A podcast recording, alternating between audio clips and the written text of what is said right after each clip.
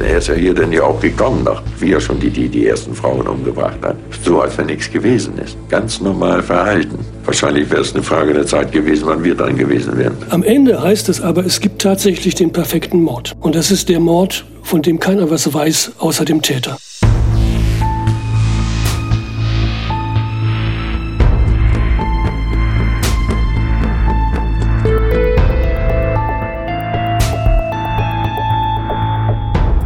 Mord Nordwest.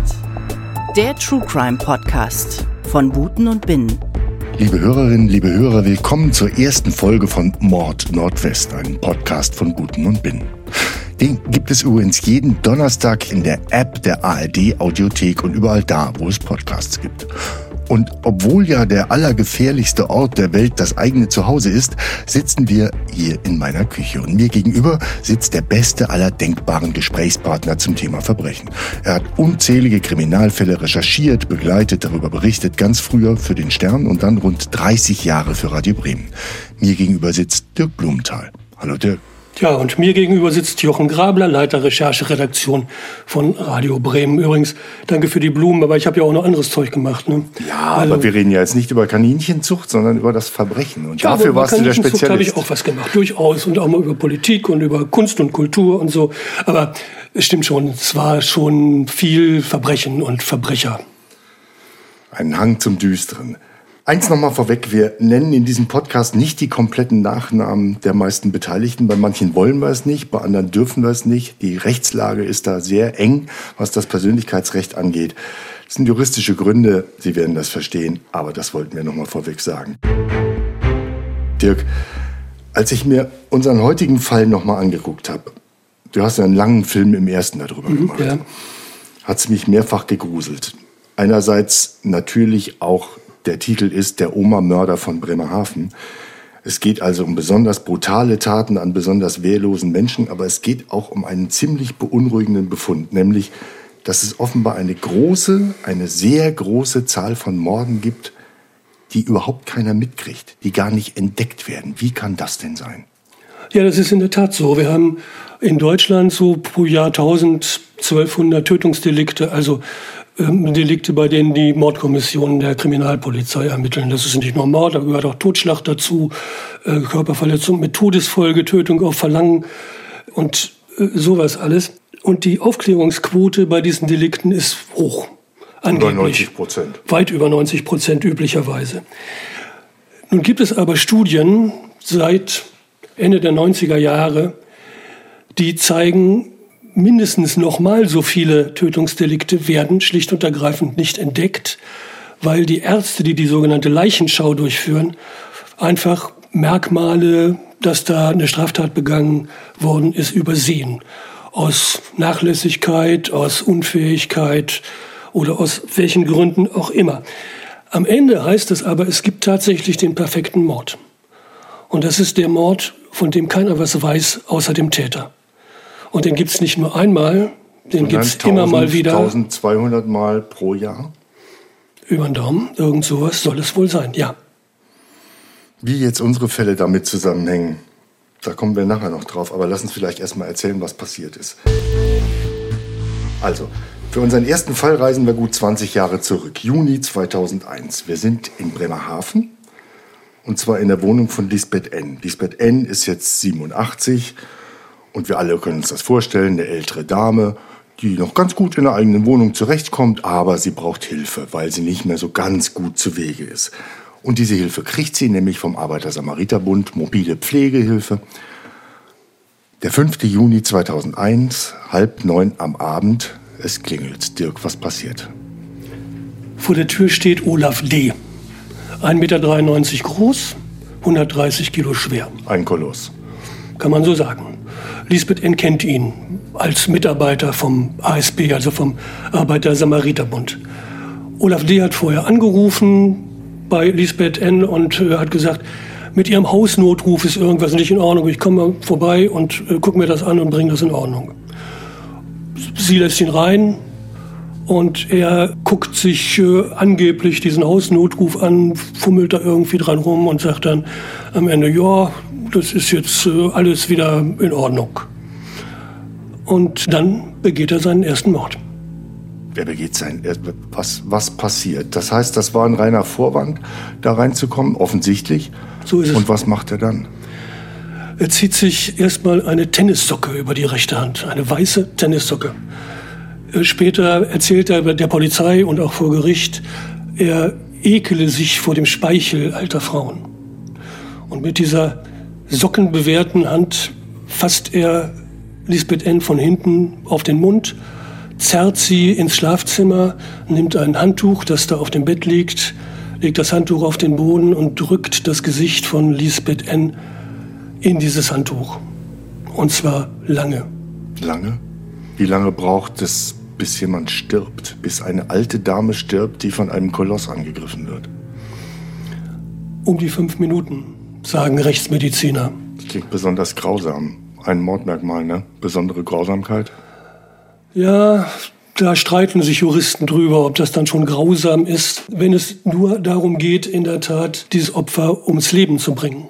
Also es geht nicht nur mal, mal eben so, so und dann. Aber es ist jedenfalls, es ist kein in Gänsefüßchen leichter Tod. Es dauert, es ist qualvoll, auf jeden Fall. Und dann haut er ab. Nein, noch nicht gleich. Es geht nämlich um Geld. Er will Geld haben und er weiß von früheren Besuchen, wo Lisbeth N. ihr Geld aufbewahrt, nämlich in einer Anrichte im Wohnzimmer und in der Küche, in der Handtasche, wo ein Portemonnaie drin ist. 250 Mark waren das damals noch, holt er aus der Anrichte und 100 Mark aus der Handtasche und dann flieht er.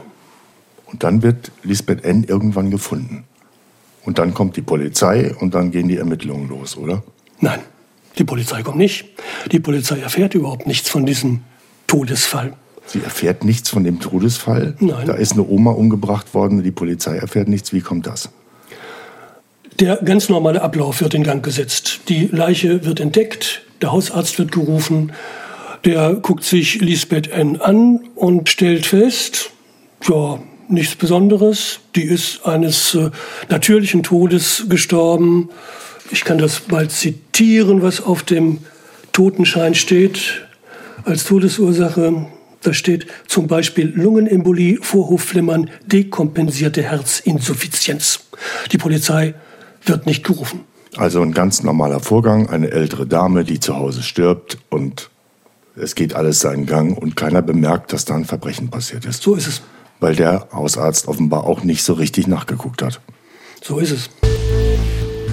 Zwei Tage später, Lisbeth N. ist noch nicht unter der Erde, aber es geht schon wieder weiter. 7. Juni, Bremerhaven, Geestemünde. Wieder eine alte Dame, wieder hilfsbedürftig, Margarete M., 85 Jahre alt. Morgens um 10, wir ahnen es schon, es klingelt und es steht vor der Tür ein Koloss im weißen ASB-Dress. Olaf D., 130 Kilo, 1,93 Meter, genau. Ein spontaner Besuch, angeblich. Er erzählt später bei den Vernehmungen, Margarete M. habe ihm früher schon mal angeboten, ihm Geld zu leihen. Mit anderen Worten, er ahnt, da ist was zu holen. Da ist was zu holen und äh, er fragt aber auch angeblich nach dem Geld. Man muss das mal eingeschoben, man muss sagen, was in diesen Wohnungen passiert ist, angeblich, das wissen wir und das weiß auch die Polizei, das weiß auch später das Gericht, weitgehend nur aus den Erzählungen von Olaf Lee. Nur Man muss selbst, nicht ja. alles glauben, was der erzählt. Wie auch immer, angeblich gibt ihm Margarete M. freiwillig 850 Mark. Aber Olaf D. geht jetzt nicht einfach und nimmt das Geld und geht. Nein, er überfällt jetzt auch Margarete M. auf dieselbe Art, wie er es vorher bei Lisbeth N. getan hat, drückt ihr dann ein Kissen aufs Gesicht und erstickt sie auf diese Art und Weise. Dann legt er sie angezogen ins Bett und zieht die Bettdecke hoch bis zum Kinn und dann geht er. Jetzt stelle ich mir aber vor, da wird eine ältere Dame angezogen im Bett gefunden. Irgendeiner muss doch misstrauisch werden. Und in dem Fall ist auch tatsächlich jemand misstrauisch geworden. Ne? In der Tat.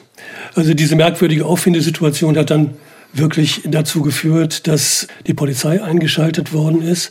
Dazu kam dann noch, dass Olaf D. direkt vor der Tat im Treppenhaus, vor der Wohnung von Margarete M. gesehen worden ist von Nachbarinnen. Das ist schon alles ziemlich merkwürdig gewesen und die Staatsanwaltschaft ordnet schließlich eine Obduktion an. So, bei dem ersten Fall, bei Lisbeth N., haben wir ja gelernt, ein schluriger Hausarzt übersieht mögliche Spuren, die auf einen Mord hinweisen. So, jetzt ist die Rechtsmedizin dran. Was findet die Rechtsmedizin bei diesem Opfer? Nichts. Schon wieder. Ja.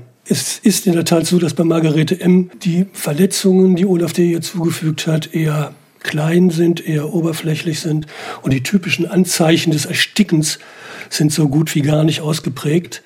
Und bei einer Standardobduktion, und das ist das, was da stattgefunden hat, erstmal ist das alles nicht als übermäßig verdächtig eingestuft worden. Und die Obduzenten in der Rechtsmedizin in Hamburg-Eppendorf bestätigten den Befund des Hausarztes Linksherzversagen. Das heißt doch aber, wenn dieser Mord als Mord aufgefallen wäre, dann hätten noch Leben gerettet werden können. Weil wir wissen ja, das können wir schon mal jetzt sagen, das war nicht das Ende dieser Mordserie. Also es hätten, wenn die Rechtsmedizin das ordentlich ihre Arbeit gemacht hätte, hätten Leben gerettet werden können, oder? Ja, das muss man wohl so sehen. Aber hier in diesem Fall ist das ja noch halbwegs verzeihlich, weil die Anzeichen dieses gewaltsamen Todes so wenig ausgeprägt waren. Übrigens bei einer zweiten Obduktion später wird dann mit viel, viel rechtsmedizinischem Aufwand festgestellt, dass Margarete M. auch erstickt worden ist. Aber wie gesagt, bei diesem Mord an Margarete M. ist das Nicht-Auffallen eigentlich noch erklärbar. Bei dem ersten Mord an Lisbeth N., da muss man wirklich von extremer Schlamperei des Arztes reden der die Leichenschau durchgeführt hat. Die ist dann später auch obduziert worden. Und was da festgestellt worden ist, ich zitiere mal aus dem Urteil gegen Olaf D. vom November 2001. Das ist wirklich erschreckend. Also, Zitat. Als Merkmale äußerer Gewalteinwirkung fanden sich Kopfhautunterblutungen im Stirn- und Scheitelbereich, streifenförmige Einblutungen im rechten Schläfenmuskel, kleinere Abschürfungen sowie diverse Unterblutungen im Gesicht, kräftige Unterblutungen der Unterlippe und der Oberlippe, Unterblutungen der Mundschleimhaut, fleckenförmige Einblutungen der Haut vorn am Brustkorb oh, und des Unterhautfettgewebes. Das ist ja furchtbar, das ist ja furchtbar. Und das, ich, das geht ich, doch ich weiter. Ja, ich sehe gerade, das geht ja noch mal so lang. Also mit anderen Worten, das war alles sichtbar eigentlich, dass es sich um ein Gewaltverbrechen handeln musste? Es war alles von außen sichtbar, ja.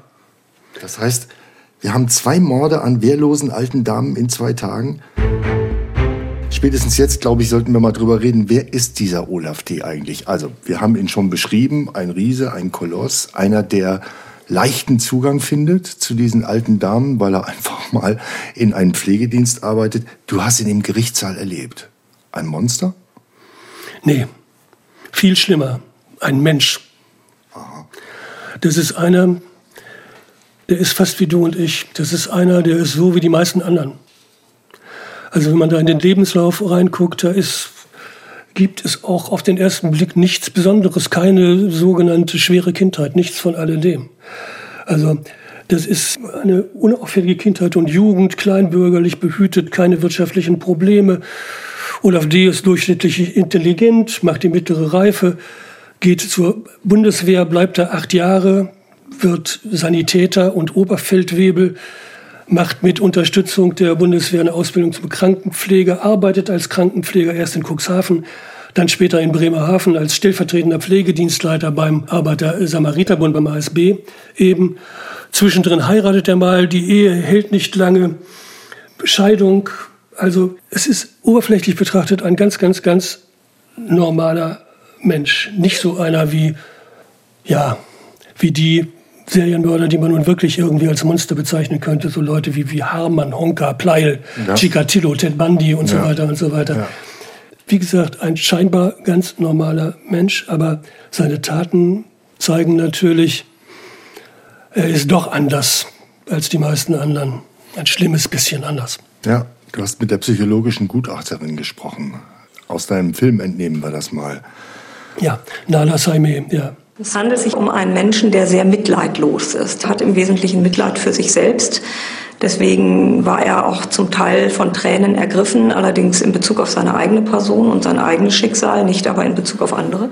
Verstehe ich das richtig? Je mehr einer auf sich selber bezogen ist, je weniger Mitleid er empfinden kann, je weniger Empathie er hat, desto gewalttätiger wird er?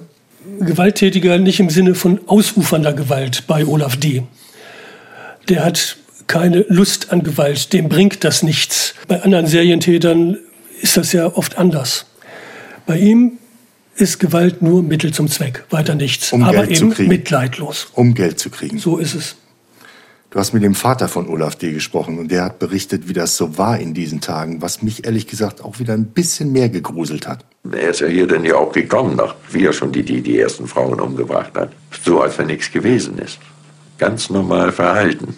Überhaupt nicht. Nicht irgendwie, irgendwie oder so.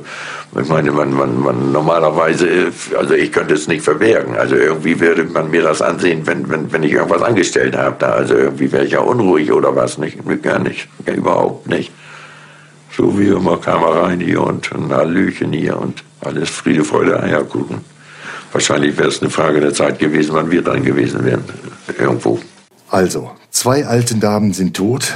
Nicht mal die Rechtsmedizin hat erkannt, dass es um Mord ging. Niemandem fällt irgendwas auf. So sind wir drei Tage später, drei Tage nach dem zweiten Mord. Und wieder klingelt es an der Haustür einer alten Dame. Was passiert? Ja, die alte Dame heißt Helene K. und wohnt natürlich auch wie die anderen in Bremerhaven. Auch sie kennt Olaf D. vom Arbeiter-Samariter-Bund. Er klingelt bei ihr und sagt, ach, ich war mal krank eine ganze Zeit lang, ich will mal sehen, wie es meinen Patienten geht. Und dann geht's aber auch sofort zur mörderischen Sache wieder, Socke über die Hand, zerrt sie ins Schlafzimmer und erstickt sie. Allerdings, diesmal kommt noch was dazu. Er foltert sie sozusagen. Das heißt, er drückt sie auf die Bettdecke, dann lässt er wieder nach und verlangt von ihr, sie solle ihm sofort sagen, wo sie denn ihr Geld aufbewahrt. Und sie nennt ihm dann auch die Aufbewahrungsorte. Und nachdem sie das getan hat, erstickt er sie. Also so groß ist seine Geldnot und so groß ist seine Geldgier, dass er selbst zu diesem Mittel greift. Naja, wenn er sie nicht tötet, dann läuft er natürlich Gefahr, entdeckt zu werden, das ist klar. Na klar. Aber es geht in der Tat um Geld und auch hier nicht um viel Geld. Aus einer Kommode im Schlafzimmer nimmt er 150 Mark und aus einem Portemonnaie in der Küche 80 Mark. Und wir ahnen es schon, Der Totenschein. im Totenschein steht, es gibt keine Anzeichen für einen nicht natürlichen Tod, sondern hier ist die Todesursache Herzversagen und globale Herzinsuffizienz. Und wieder kommt hinterher der geschulte Rechtsmediziner zu einem ganz anderen Ergebnis. Bei Frau K gab es auch Gewalteinwirkungen im Kopfbereich, die gerade in der Umgebung von Mund und Nase ausgeprägt waren. Und ähm, es gab ausgedehnt äh, Stauungsblutungen, sodass von daher auch die Diagnose äh, des mechanischen Erstickens gestellt wurde. Das sagt der Gerichtsmediziner, mechanisches Ersticken. Was heißt denn das eigentlich? Also das ist eigentlich ein rechtsmedizinischer Sammelbegriff für, für das gewaltsame Unterbinden der Atmung. Also da gehört auch Hängen dazu, Erdrosseln, Erwürgen und so weiter. Und eben wie bei den Opfern von Olaf D. das Blockieren der Atemöffnungen, also Mund und Nase. Gemeinsam ist all diesen Todesursachen, dass es äh, ähnliche, meistens jedenfalls ähnliche äußere Anzeichen gibt, insbesondere punktförmige Blutungen in den Augenbindehäuten, im Gesicht und in der Mund- Mundschleimhaut. Jeder Arzt sollte das eigentlich wissen. Das kennt man als Krimi-Gucker. Die berühmten Petechien. So ist es. Ja. So, ehe wir jetzt alle den Überblick verlieren. 5., 7., 10. Juli. Drei Morde in nicht mal einer Woche. Jetzt ist der 12. Juli und wir sind in Bremerhaven-Geestemünde in der Wohnung von Lieselotte S. Es ist morgens halb neun. Und im Grunde erzählen wir immer dieselbe Geschichte, oder? So ist es. Sie kennt ihn, sie lässt ihn rein. Er nützt dieses Vertrauensverhältnis aus, das die, die Frau zu ihm hat. Und auch hier geht er sofort zum Angriff über. Socke über die Hand, zerrt sie ins Schlafzimmer. Er foltert sie, damit sie ihm verrät, wo sie ihr Geld aufbewahrt. Aber sie tut das nicht. Er kniet über ihr und dann kommt ein besonders übles Detail. Er setzt sich nämlich zwischendrin, weil ihm unbequem ist, auf den Oberkörper von Lieselotte S. 130 Kilo auf einer alten Dame. So ist es ja. Dann klingelt's an der Oh. Tür. Er wird gestört. Er wird gestört. Es ist nicht die Wohnungstür, es ist die Haustür in einem Mietshaus, also ein paar Stockwerke weiter unten. Olaf D. nimmt zu Recht an, das ist die Pflegerin, die jetzt äh, kommt, um Lieselotte S. zu versorgen, ihr die Also seine Kollegin anzuziehen und so sozusagen, weiter. ja. Genau, die Kollegin. Und er flieht sofort aus der Wohnung, erstmal ein paar Stockwerke nach oben und dann schließlich einige Zeit später aus dem Haus, ohne Geld. Und wieder gibt es einen Totenschein, habe ich gelernt aus deinem Film. Wieder die Frage, ob es Anhaltspunkte für einen nicht natürlichen Tod gibt. Und wieder die Antwort des Arztes, wie gehabt. keine Anzeichen für einen nicht natürlichen Tod. Im Totenschein steht Herzrhythmusstörung, Herzinfarkt, Polycythemia vera. Das ist eine Art Blutkrebs. So, wenn man denkt, es kann eigentlich nicht schlimmer kommen, kommt es noch schlimmer. Denn dass der Arzt einen natürlichen Tod feststellt, ist wirklich kaum zu begreifen. Bei dieser, gerade bei dieser Tat. Ja, die Verletzungen von äh, Lieselotte S. sind noch viel schwerer als die von, von dem ersten Mord bei Lisbeth N. Sie hat allerschwerste Verletzungen, riesige Blutergüsse überall, Rippenbrüche. Die Wirbelsäule ist dreimal gebrochen. Der Vorsitzende Richter im Prozess gegen Olaf D. sagt später dazu, Und er hat seine gesamte körperliche Kraft gegen einen so alten, hinfälligen Menschen eingesetzt. Und natürlich hinterlässt das Verletzungsmuster, Verletzungsmarken, die man normalerweise nicht übersehen kann.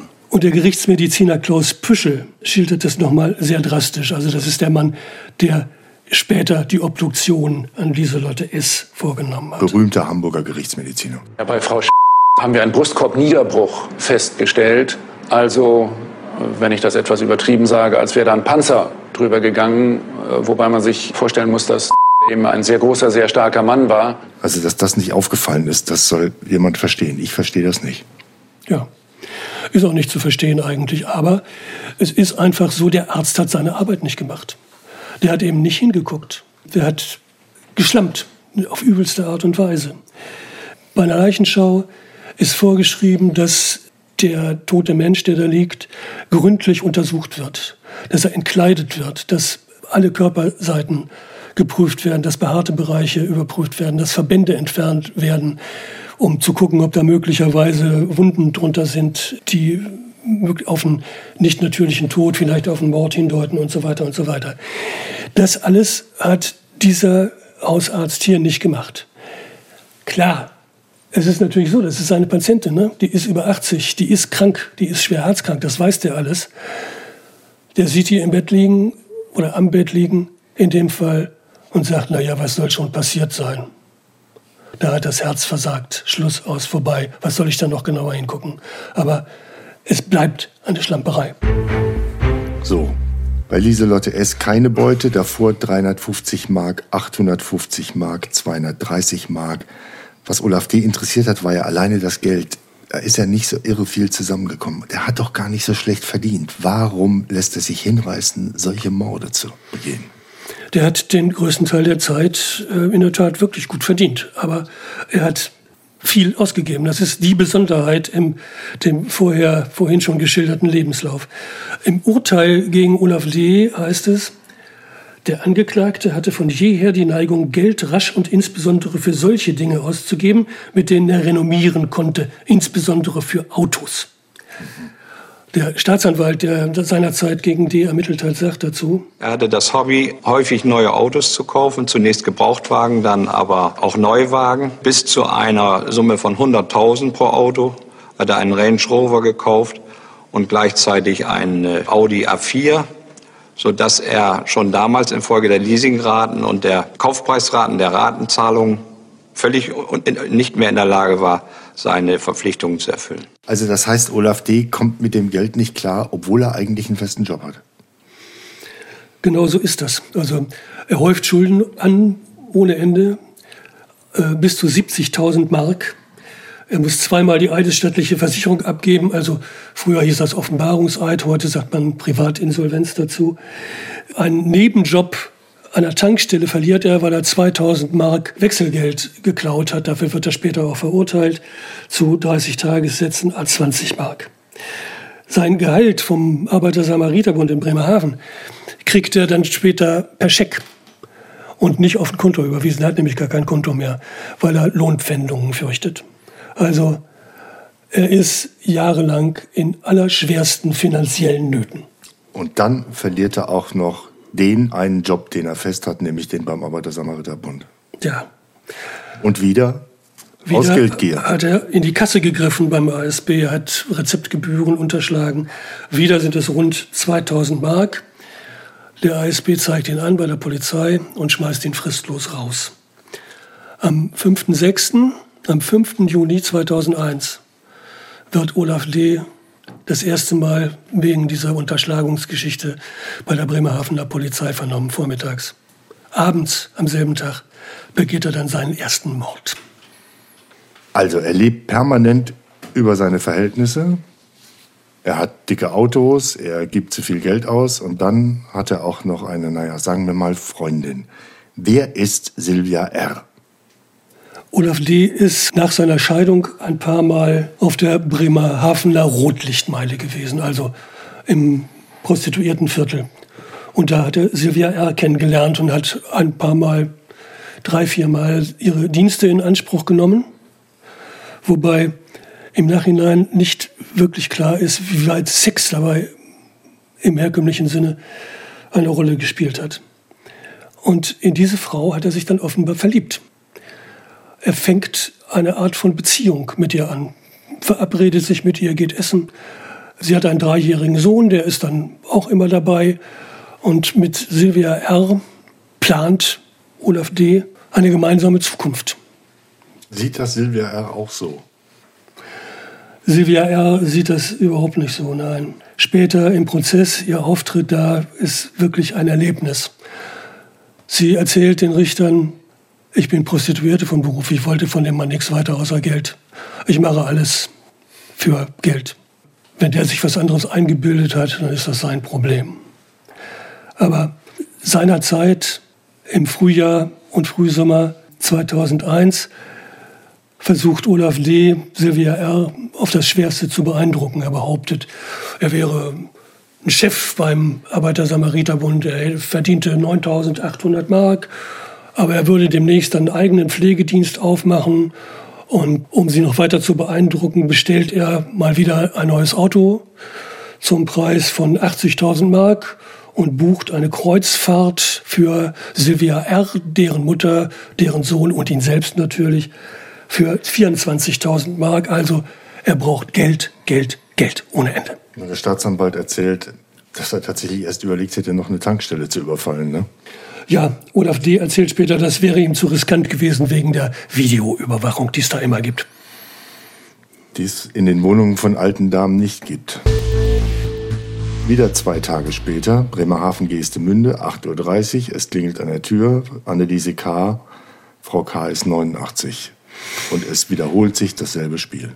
Ja, sie kennt ihn natürlich, sie lässt ihn vertrauensvoll rein. Dann das mittlerweile übliche Muster, Socke, Schlafzimmer, Gesicht ins Kissen. Die Frage, wo haben Sie Ihr Geld? Aber Anneliese K. wehrt sich heftig, schreit, nennt den Aufbewahrungsort nicht. Und das dauert alles. Am Ende ist sie tot. Und Olaf D. guckt auf die Uhr und stellt fest, jeden Moment kann der Pflegedienst kommen. Und er hat keine Zeit mehr, die Wohnung nach Geld zu durchsuchen. Also haut er ab. Also haut er ab. Ohne Beute. Und keine halbe Stunde später ist er dann in Bremerhaven-Bulsdorf bei Martha N., 82 Jahre. Du hast mit ihr gesprochen. Das ist die Frau, die überlebt hat. Ja. Und deren Überleben, deren Zähigkeit auch letzten Endes dazu geführt hat, dass Olaf D. dann erwischt worden ist. Am Vormittag des 14. Äh, Juni spielt sich dann Folgendes ab im Häuschen von Martha N. Olaf D. gibt vor, er wollte mal prüfen, ob ihr Bad behindertengerecht umgebaut werden kann. Er geht dann auch mit ihr ins Bad, guckt sich das an und sagt, nö, das geht nicht mit dem Umbau, das ist alles viel zu klein. Und äh, wie es dann weitergegangen ist, das schildert Martha N. folgendermaßen. Wie ich mich umdrehte und äh, in die Küche wollte machte er seine Hand vorm Gesicht. Ich machte so und schlug ihm die Hand weg. Ich sag, was, was soll das? Und er sagte der, das ist ein Überfall. Ich, äh, ich sag, was wollen Sie von mir? Geld, sagte er. Ja, und danach zerrt er sie wieder ins Schlafzimmer, foltert sie und sie sagt ihm, wo sie ihr Geld aufbewahrt. Ich sag, sagte zu ihm, Jungchen, äh, nimm das Geld und geh. Du tust mir ja so weh. Olaf D. drückt trotzdem weiter zu, bis Martha N. ohnmächtig wird. Aber sie ist nicht tot. D. erbeutet bei Martha N. 700 Mark aus einer Handtasche und in einer Geldkassette findet er weitere 3000 Mark. Danach haut er ab. Kurz darauf kommt der Sohn von Martha N., der will mit seiner Mutter eigentlich einkaufen gehen. Er findet seine Mutter bewusstlos im Schlafzimmer, schüttelt sie ein bisschen, sie wacht auf und sagt, ich bin überfallen worden, das war ein großer Mann vom ASB, der hat mich gequält wegen Geld. Das ist ja nun anders als bei den anderen Fällen. Olaf D. haut ab. Ist er eigentlich davon ausgegangen, dass sie tot ist? Wusste er, dass sie noch lebt? Wenn sie noch gelebt hätte, dann muss er ja eigentlich damit rechnen, aufzufliegen, oder? Also er behauptet später in den Vernehmungen, er wusste, dass sie noch lebt. Sein Anwalt behauptet später, er habe sie bewusst am Leben gelassen, weil er erwischt werden wollte. Ja, und trotzdem, ich, wenn ich mir das vorstelle, der muss doch in Panik verfallen sein. Er haut ab aus dieser Wohnung, hat jetzt Geld erbeutet, zum ersten Mal mehr Geld erbeutet, haut ab, weiß aber, dass sein Opfer noch lebt. Ich würde panisch versuchen, die Stadt zu verlassen in dieser Rolle. Macht er aber gar nicht. Was passiert? Ja, man muss ihm ja nicht glauben, ne, dass er wusste, dass Martha N. nicht gestorben ist. Und sein Verhalten deutet auch nicht darauf hin, dass er das wusste. Also als erstes geht er zum Bremerhavener Stromversorger und bezahlt da eine fällige Rechnung von 174 Mark. Dann trifft er sich mit seiner Freundin Silvia R., gibt ihr 1500 Mark. Dann begleitet er die Dame zum Friseur, zur Fußpflege, zum Mittagessen in einem Restaurant, das selbstverständlich er bezahlt. Dann holt man den Sohn von Sylvia R. aus dem Kindergarten ab und dann bezahlt Olaf D. einen Rundflug nach Helgoland und zurück, was ganz Besonderes. Der Pilot ist übrigens von der Polizei nie befragt worden. Ich habe erst mit dem geredet, als ich für den Film recherchiert habe. Das ist ja unfassbar. Fünf Morde. Wenn wir jetzt mal davon ausgehen, in Olaf D.s Kopf sind es ja eigentlich sechs. Und der macht sich einen schönen Tag. Wie erklärt sich das? Also die psychiatrische Gutachterin Nala Saime hat gesagt, es gibt so ein Phänomen, das nennt sich unter Psychologen und Psychiatern Abspaltung. Es gibt Leute, die sind in der Lage, störende, unangenehme Dinge so extrem zu verdrängen, dass sie den Alltag überhaupt nicht mehr beeinflussen. Aber auf der anderen Seite sagt Nana Saime Folgendes. Auf der anderen Seite stellt sich für mich die Frage, ob die Situationen überhaupt belastend waren. Ob da nicht jemand, ich möchte fast sagen, seinem neuen Berufsfeld nachgegangen ist, seinem neuen Job nachgegangen ist. Einen Gelderwerb zu tätigen. Ich betone eben das Kaltblütige. Ja? Und nach verrichteter Arbeit, äh, die unterschiedlich gut gelungen ist, sich dann dem angenehmen Leben zuzuwenden. Dann fährt er nach Hause und wird schon erwartet. Ja, äh, so ist es. Also nach den Angaben von Martha N. hatte die Polizei es nicht übermäßig schwer, Olaf D. als mutmaßlichen Täter zu identifizieren. Die warten dann schon vor dem Haus. Aber tun das offensichtlich dann doch ein bisschen auffällig. Also Olaf D. riecht jedenfalls den Braten, als er im Auto ankommt und flieht. Allerdings eher halbherzig. Die Flucht endet dann vor dem Haus seiner Eltern in Bremerhaven. Das Haus steht übrigens in der Sackgasse. So, eigentlich war das ja ein klarer Fall. Du hast den Prozess begleitet. Fünf Morde in zehn Tagen. Ich ahne, was auf der Pressetribüne los war im Gerichtssaal.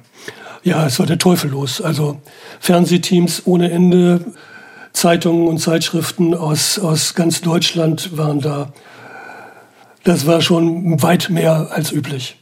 Also der, der Vorsitzende Richter Harald Schmacke, der hatte ja damals auch schon viele spektakuläre Prozesse geleitet, aber dieser der war auch für ihn was ganz Besonderes. Ein derartiger Fall hat ganz hohe Seltenheitswert in der Rechtsgeschichte der Bundesrepublik Deutschland.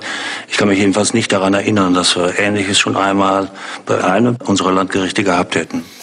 Es war übrigens ein ziemlich kurzer Prozess, der hat nur sechs Verhandlungstage gedauert. Weil? Olaf D. war geständig. Da muss man dann nicht so viel Zeugen aufmarschieren lassen, wie das bei vielen anderen Prozessen der Fall ist. Ja, und das Urteil? Lebenslänglich. Und dann hat das Gericht auch noch die besondere Schwere der Schuld festgestellt. Was das heißt, heißt das genau? Das heißt, dass eine Entlassung nach 15 Jahren, wie das ja sonst so üblich ist, ausgeschlossen ist. Also der Vorsitzende Richter hat mir dann hinterher gesagt, ich gehe davon aus, dass Olaf D. mindestens 30 Jahre im Gefängnis sitzt. Und wenn es nach Ds Stiefvater geht, dann sollte er noch sehr viel länger sitzen. Im Grunde genommen dürfte er gar nicht mehr rauskommen nach so einer Tat. Nach so einer Tat nicht. Also, also beim besten Willen. So, das war der Fall Olaf D.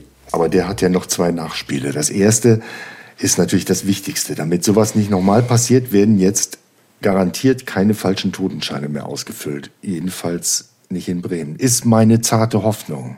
Hilf mir. Ja, die äh, kann ich weitgehend bestätigen, aber lass mich noch ein kleines bisschen weiter ausholen. Dieses Problem mit den äh, unzureichenden Leichenschauen, das ist ja seit Jahrzehnten bekannt. Also seit Ende der 90er Jahre spätestens. Und äh, Juristen und Polizisten mahnen da seit ewig und drei Tagen Änderungen an. Aber die Politik kommt einfach nicht in die Gänge. Die setzen immer nur Arbeitsgruppen ein und reden darüber und sagen, jawohl, es muss was getan werden. Aber es kam über Jahre und Jahre und Jahre nichts zustande, bis schließlich 2017 in Bremen das sogenannte Gesetz über das Leichenwesen geändert worden ist. Und Nachdem hier, Blumenthal hinreichend genervt hat. Ja, auch das, ich bin nicht ganz unbeteiligt daran vielleicht, könnte man so sagen. Auf jeden Fall ist dieses äh, betreffende Gesetz 2017 geändert worden.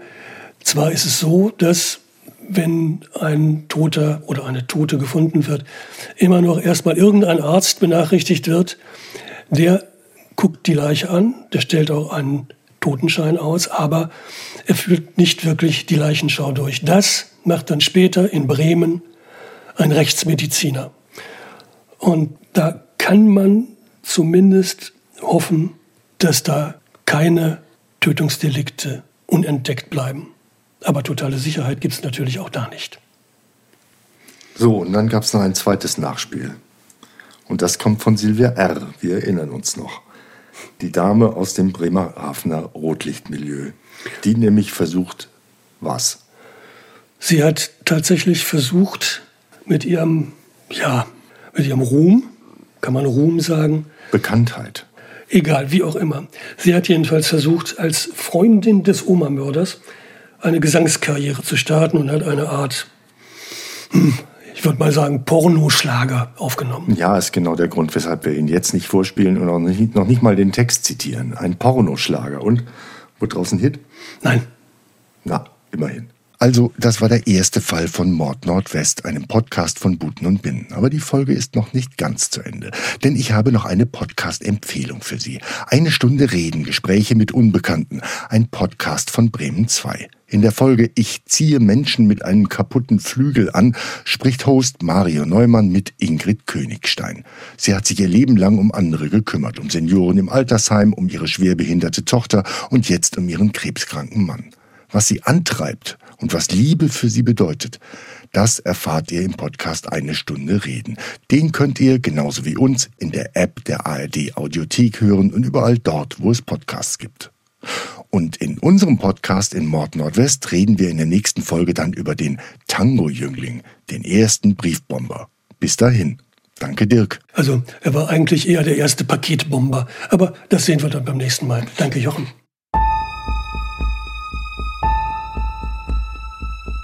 Dr. Wohlfahrt, der Chef, war nicht da. Und erst nach einer ganzen Weile, als wir uns umgesehen hatten, sah ich hinter seinem Schreibtisch eine, ja, es sah aus wie eine Teppichrolle, eine rote Teppichrolle liegen. Aber das war keine Teppichrolle, das war Dr. Wohlfahrt. Bremer Nachrichten, da ist eine Bombe explodiert. Die waren sich alle einig, der Mann sah aus wie ein Tango-Jüngling. Mord Nordwest. Ein Podcast von Buten und Binnen.